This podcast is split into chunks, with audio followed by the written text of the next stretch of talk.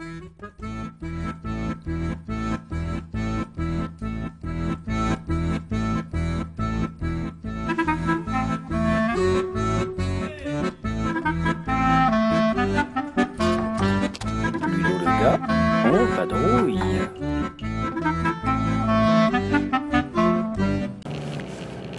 Hello, hello, messieurs les auditeurs et les auditrices, et mesdames les auditrices, pardon, de mon podcast. Euh, Nous voici sur le 38e podcast de Ludo le gars en vadrouille.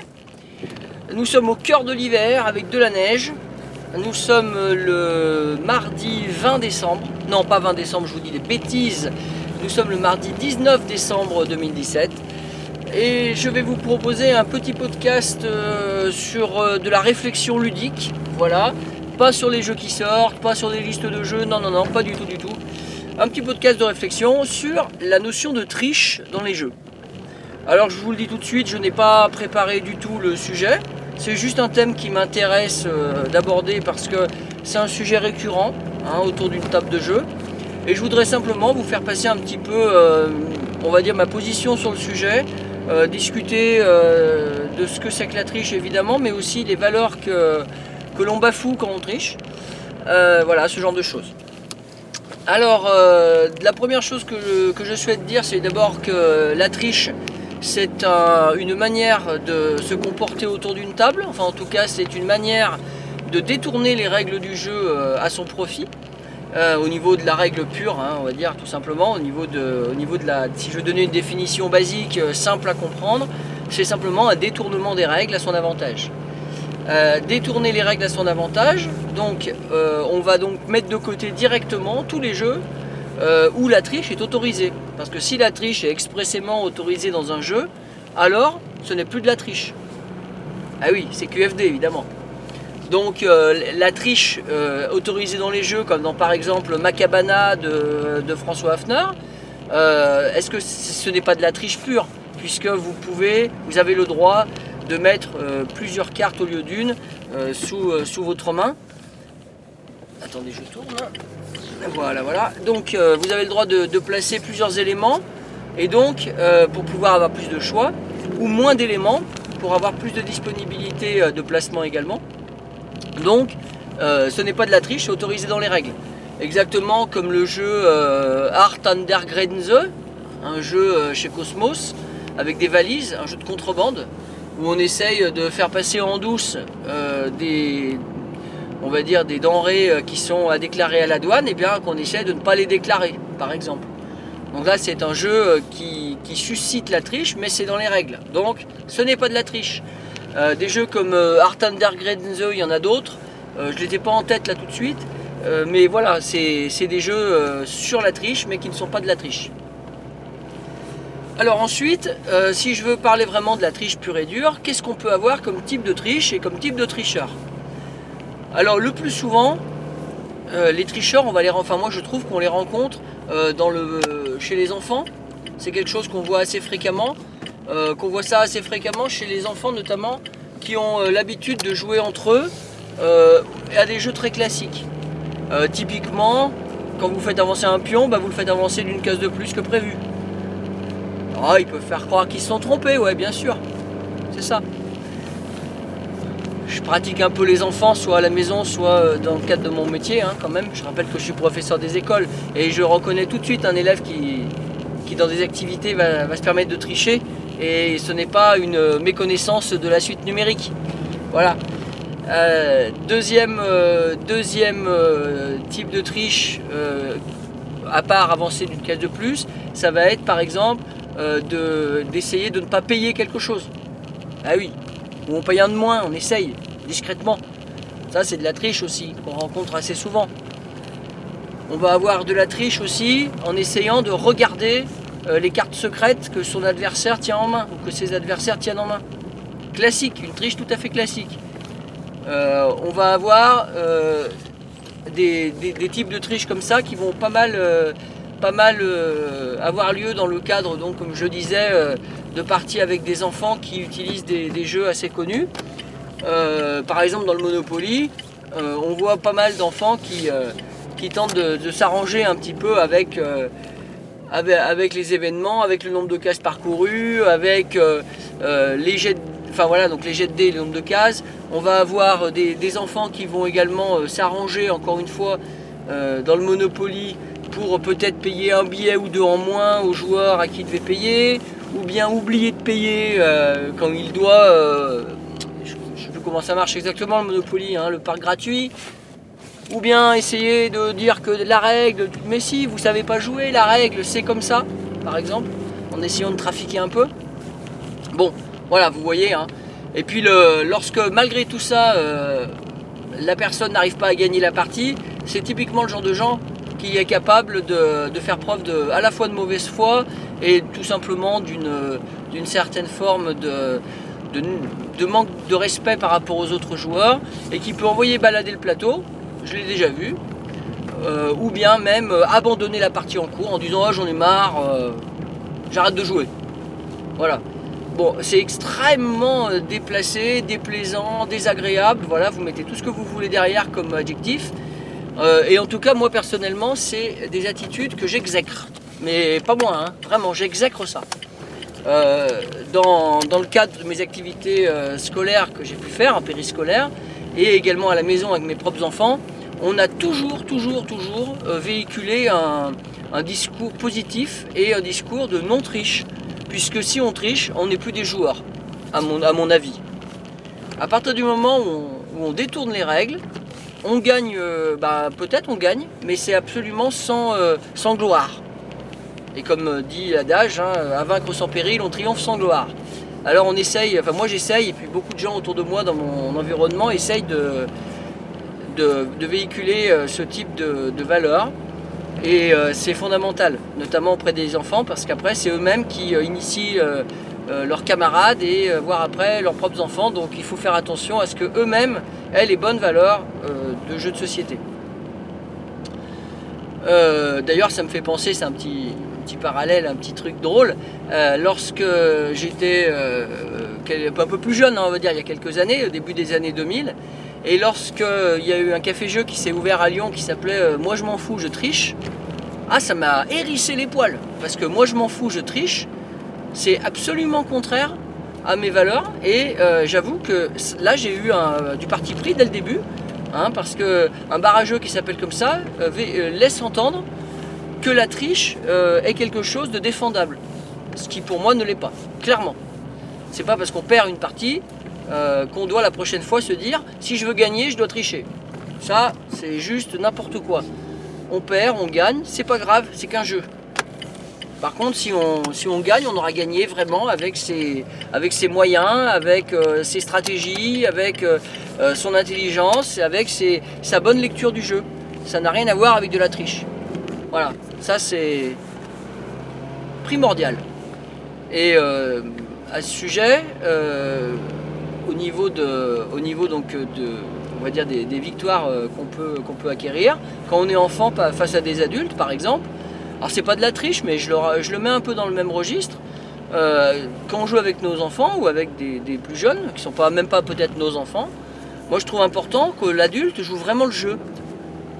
Eh oui, combien de familles euh, laissent, combien d'adultes laissent gagner un enfant? Ben, Moi perso, c'est quelque chose qu'on fait pas. Parce que ce n'est pas qu'on veuille à tout prix l'écraser le gamin. Alors, ça je m'en moque absolument. Mais l'important c'est que l'enfant comprenne que s'il gagne, il gagne vraiment. Et pas il gagne au rabais parce qu'on le laisse gagner. Donc euh, euh, en partie de démonstration, on lui explique qu'en faisant ci, en faisant ça, il va dans le mur. Ça oui. Et donc on le laisse reprendre son coup par exemple. Ça oui, c'est des parties euh, de démonstration. Mais lorsqu'on fait une vraie partie de jeu, eh ben personnellement je pense qu'on a tout intérêt à apprendre à l'enfant que s'il gagne, c'est parce qu'il a réussi à mieux jouer. Ou bien qu'il y a eu un peu plus de chance. C'est aussi ça qui est bien avec les jeux où il y a un peu de chance, c'est que tout le monde a sa chance justement. Euh, je repense à hum, un jeu qu'on a pas mal joué l'année dernière et cette année avec, euh, avec Leïla, c'est euh, Corridor, Corridor de luxe de chez Gigamic. Bah, clairement ici, euh, Leïla a beaucoup de mal à battre son père. Mais tant pis, elle passe de bons moments, elle, euh, elle apprécie le jeu, elle, redemande d'y jouer régulièrement. Comme quoi, c'est pas parce qu'on perd régulièrement des parties qu'on n'a plus envie de jouer. Alors c'est sûr que lorsqu'elle gagne contre son frère, par exemple, c'est arrivé, euh, ou contre sa sœur, euh, là c'est la joie totale, parce qu'elle sait qu'elle a vraiment gagné, que personne ne l'a laissé faire. Bon, c'est euh, une petite digression par rapport, par rapport à la triche, mais on n'en est pas très loin quand même. Alors au niveau de la triche, euh, je voudrais donner deux trois autres exemples de, moments où j'ai pu vivre de la triche autour de la table où j'ai été assis. Euh, et donc c'est des, des, forcément pour moi c'est des moments désagréables. hein. Ça c'est vraiment quelque chose que je déteste. Je crois que vous l'avez compris. Euh, donc par exemple, lorsqu'autour de la table vous avez un jeu d'enchères et je vais citer le jeu, hein, Fabrique d'art Traume, un jeu de Knizia sur le cinéma qui est sorti chez Hasbro. Alors oui, même Hasbro a sorti ça, c'est fort. Et donc dans Fabrique des Traumes, qui est sorti en 99 il me semble, euh, vous avez une enchère en plusieurs tours euh, avec un paravent et derrière lequel on met les, la monnaie qu'on utilise dans le jeu. Et je me souviens d'une partie où euh, les enchères montaient, montaient, montaient. Une enchère que je voulais remporter, bien sûr. Et je me suis retrouvé en duel avec quelqu'un sur l'enchère. Et cette personne est montée à des hauteurs, mais qui me paraissaient impossibles. Mais en même temps, euh, on fait confiance. L'idée du jeu de société, surtout avec des paravents, c'est de faire confiance à ses partenaires. On ne peut pas euh, aller vérifier ce qu'il y a derrière, sinon c'est nous qui trichons. Eh oui. Donc du coup, euh, bon, on laisse faire, on laisse faire, et puis au bout d'un moment, me rendant compte que je n'allais pas pouvoir monter plus haut, puisque ben, il m'aurait manqué un sou, eh bien, à sa surprise d'ailleurs, à mon adversaire à ce moment-là, j'ai dit bah je laisse. Tant pis, vas-y. Et là, on l'a senti devenir tout rouge, se déconfire complètement. Ça a été quelque chose de plutôt impressionnant. Et l'adversaire d'avouer euh, de manière assez penaude, n'est-ce pas Ah mince Ah mince, mais j'ai pas assez Bah il s'est fait fusiller quoi, ça a été euh, collectif autour de la table, hein, on était dégoûtés. Parce qu'on s'est dit, là ça se voit parce qu'il doit payer, mais le nombre de fois depuis le début de la partie où il aurait, où il n'a pas payé, mais où il a fait payer les autres plus cher. Combien de fois c'est arrivé? Alors du coup ça nous a un peu cassé la partie. On l'a fini quand même, mais bon ça avait cassé l'ambiance hein, complètement. Euh, et dorénavant, de- depuis ce moment-là, quand on joue à ce jeu, eh bien on joue plus comme ça. À chaque fois qu'on fait euh, une montée dans l'enchère, eh ben, on met devant le paravent ce qu'on a euh, décidé de miser, tout simplement. Alors voilà, c'est un peu fastidieux parce que sans arrêt, il faut, euh, sortir de la monnaie derrière son paravent, poser devant, etc. Et on reprend quand on, se couche. Mais au moins, bah voilà, ça évite ce type de tricheur. Bon, ça c'était assez désagréable hein, comme, euh, comme situation. Et puis du coup, après on se pose des questions, on se dit, mais combien de fois, dans combien de parties, on s'est fait avoir par des gens? Dès qu'il y a quelque chose de caché derrière le paravent, combien de fois ça a pu arriver Je pose la question. Hein. Autre triche que je n'apprécie pas du tout, du tout, du tout, du tout, mais impossible de vérifier parce que sinon on joue plus soi-même. Vous savez, c'est le joueur typique qui dit euh, Ah mince, mais le tour d'avant, j'ai oublié de prendre ma, j'ai oublié de prendre mon revenu de, de un blé par exemple. Alors vous dites euh, Ah bon, t'es sûr? Bah il me semble bien pourtant que tu l'as pris. Et puis le joueur en question Ah non, non, non, je l'ai pas pris, hein, bah je le prends. Et puis ça tombe pile poil, il lui manquait un blé pour faire, un paiement. Alors une fois ça va.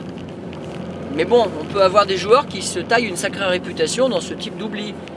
D'oubli intentionnel ou bien d'oubli arrangeant, quoi. Je sais pas comment dire. Ça, vous en avez rencontré, j'en suis sûr. Et dans ce cas-là, on fait quoi? Si on essaye de surveiller ce que prend chaque joueur à chaque tour, eh ben on peut plus penser soi-même à sa propre stratégie. On est, tout le temps en train de se dire mince. euh, mais attends, euh, qu'est-ce qu'il fait là? Et puis du coup, quand arrive son tour, on n'est pas prêt. Voilà. C'est la même chose que lorsque le- les pions, par exemple, sur la piste de score tombent. Et que là, certains euh, peuvent essayer de gratter une case ou deux. Ah oui, j'étais sur la 12. Ouais, ouais, ouais, 12. ouais. Mais personne n'en est sûr. Alors moi, il y a un truc qui est drôle, c'est que moi je fais des photos pendant les parties, vous le savez, puisqu'il y a plein de comptes rendus sur mon site. Et ben du coup, ça c'est une preuve intangible. À partir, du moment où je vais avoir euh, fait une photo juste avant la situation à problème, et bah, ça, ça fait foi. Alors du coup, il y a moins de triche peut-être à ma table. Ça, c'est cool. bah, en tout cas, moi, je déteste. Euh, et puis alors, euh, alors après ça, je vais pas dire que c'est de la triche, mais il y a des moments qui sont assez énervants aussi dans le même type de registre. C'est lorsque, sur le coup de la fin de partie à peu près, euh, bah, vous avez des situations. euh, alors c'est pas de la triche, hein, vous allez voir, c'est entre la vengeance et le king making. bon, la vengeance, vous savez ce que c'est. Le king making, je vais expliquer pour les auditeurs qui peut-être ne connaîtraient pas. Le king making, c'est lorsque vous, ce qu'on appelle en français les faiseurs de roi. Donc, euh, lorsque par exemple vous pouvez plus gagner la partie, au score vous êtes un peu largué, et puis vous avez euh, deux joueurs qui sont euh, un peu au coude à coude devant, au score. Et à votre tour, vous avez un choix à faire, mais qui va déterminer le vainqueur parmi les deux autres. Alors ça, ça pique. Ça, je déteste. Ça, je déteste. Alors, dans des cas comme ça, qu'est-ce qu'il faut faire? Bonne question. Ça mériterait un podcast entier, ça, tiens. Eh ben, bonne question. Alors, bah, mon premier avis à moi, spontané, c'est de dire le joueur doit tout faire pour ne pas se mêler à la lutte des deux autres. Voilà, ça c'est mon avis. hein. Et maximiser son propre score si possible. Si possible. Mais s'il peut plus gagner, à la limite qu'il finisse troisième ou quatrième, qu'est-ce que ça peut faire? Mais par contre, s'il se mêle de la lutte, enfin à la lutte des deux personnes en course pour gagner, euh, et bien là, il, dé- il déséquilibre le jeu, c'est ce qu'on appelle le king making, et ça, ça me plaît pas. Soit euh, il s'en mêle et il dit ouais je m'en mêle parce que tout à l'heure tu m'as euh, tu m'as fait ça. Alors là c'est encore pire. Soit il s'en mêle sans rien dire, ou sans s'en rendre compte, mais là on, lui fait remarquer, ça m'arrive hein, de le faire remarquer. Attends si tu fais ça, là il gagne. Alors que euh, tu peux euh, faire autre chose qui va pas va pas nous concerner tous les deux. Voilà, alors des fois c'est arrivé qu'il y ait des discussions sans fin à ce moment-là. Euh, parce que justement, bah, ma position de dire il faut pas se mêler de la lutte, ce qui est la position partagée par le- l'ensemble des joueurs en général, s'il y en a un seul qui partage pas cet avis et il se trouve que c'est celui qui doit jouer, oh là là, ça part en live à chaque fois. Parce qu'il dit ouais mais moi je m'en fous, je fais ça. Et puis tant pis pour ta gueule.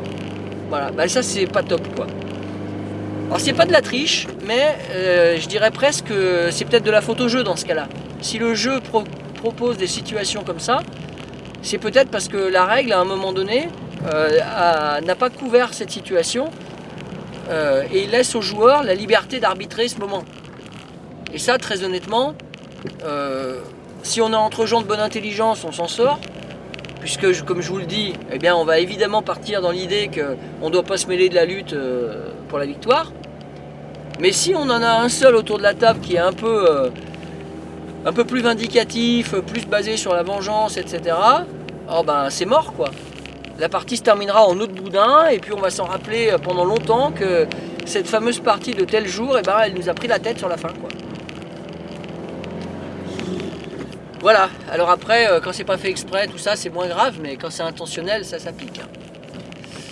Euh, Qu'est-ce qu'on peut avoir encore comme forme de triche dans les jeux? Écoutez, je crois que j'ai à peu près fait le tour. hein. Vous en aurez sûrement d'autres idées. Il ne faut pas hésiter à me les communiquer en commentaire dans le podcast, évidemment. Euh, moi perso, là, tout de suite, euh, j'en vois pas d'autres. Euh, bon, évidemment, il y a les tricheurs au poker ou autres qui tentent de. Enfin, je sais qu'il y, a des- moyens de tricher dans les jeux de cartes, ça c'est sûr.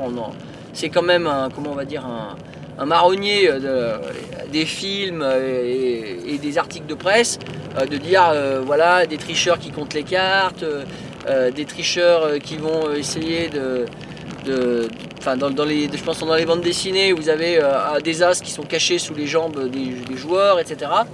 Bon, voilà. Euh, mais sinon, euh, sinon c'est pas la triche que je vis au quotidien, donc j'ai pas trop envie de rentrer dans ce, sujet-là. Ah si, tiens, si, si, si, une autre forme de triche, tiens, qui me revient juste. Ah, j'allais vous laisser. Ah bah vous avez de la chance, je vous en trouve, je vous en ai trouvé une autre. Alors celle-là, je l'aime pas non plus cette forme de triche. Vous me direz ce que vous en pensez, mais moi j'aime pas du tout, du tout, du tout. On se triche, enfin on triche euh, contre soi-même. Comment? Eh bien, vous faites un jeu coopératif. Le nombre de joueurs qui essayent de s'arranger avec les règles pour gagner, ouh, misère. Misère de chez mi- misère de misère. hein. Du genre, euh, vous étiez censé avoir perdu parce que par exemple, vous aviez fait une erreur à un instant T.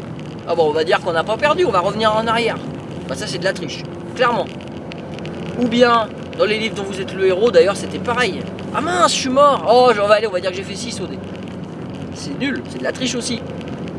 Euh, ou bien, euh, on oublie de payer euh, une ressource. Et puis, quand on s'en rend compte, eh ben, au lieu de corriger le tir, on le laisse comme ça. Et ouais, trop facile. Ou bien, on, va essayer de parler trop sur le jeu. Par exemple, dans les poilus, euh, vous dites clairement à un joueur attention, hein, joue pas ça, parce que moi j'ai que ça, donc euh, on va perdre. Ou bien il joue sa carte et vous le faites reprendre pour, qu'il joue autre chose, pour éviter qu'on perde. Bah moi je vais vous dire un truc, quand ça m'arrive, ça j'ai qu'une envie, c'est m'en aller de la table. hein. Parce que on n'a on, aucun mérite à gagner une partie comme ça, hein, clairement. Pareil avec Anabi, hein, exactement pareil. Normalement à Anabi on doit dire soit le nombre de cartes d'une couleur en les montrant, soit le nombre de valeurs de cartes en les montrant. Et le nombre de fois où vous pouvez entendre des gens dire Ah, t'as un 3 rouge ici? Ah mince, excuse-moi, non, c'est pas ça que je voulais dire. Bah non, mais attendez, à qui tu veux faire croire un truc pareil, quoi C'est, c'est juste n'importe quoi. Voilà, ça c'est de la triche que je déteste également dans les jeux COP. Ah, ça aurait été dommage que je l'oublie, hein, cette forme de triche. Bien écoutez, je crois que cette fois j'ai fait le tour. En tout cas, je suis sûr dès que j'aurai fini d'enregistrer, je vais en retrouver. Mais tant pis, tant pis, c'est le jeu, hein, n'est-ce pas, mes chers amis. Si je, si je faisais autrement, ce ne serait plus le Ludo le gars en vadrouille. Si je me permettais de rajouter des choses après coup. Donc, euh, je vais vous laisser. Je vais vous souhaiter une excellente journée. Euh, je vais terminer mon petit trajet euh, quotidien. Et je, d'ici, euh, le prochain podcast, eh bien, jouez bien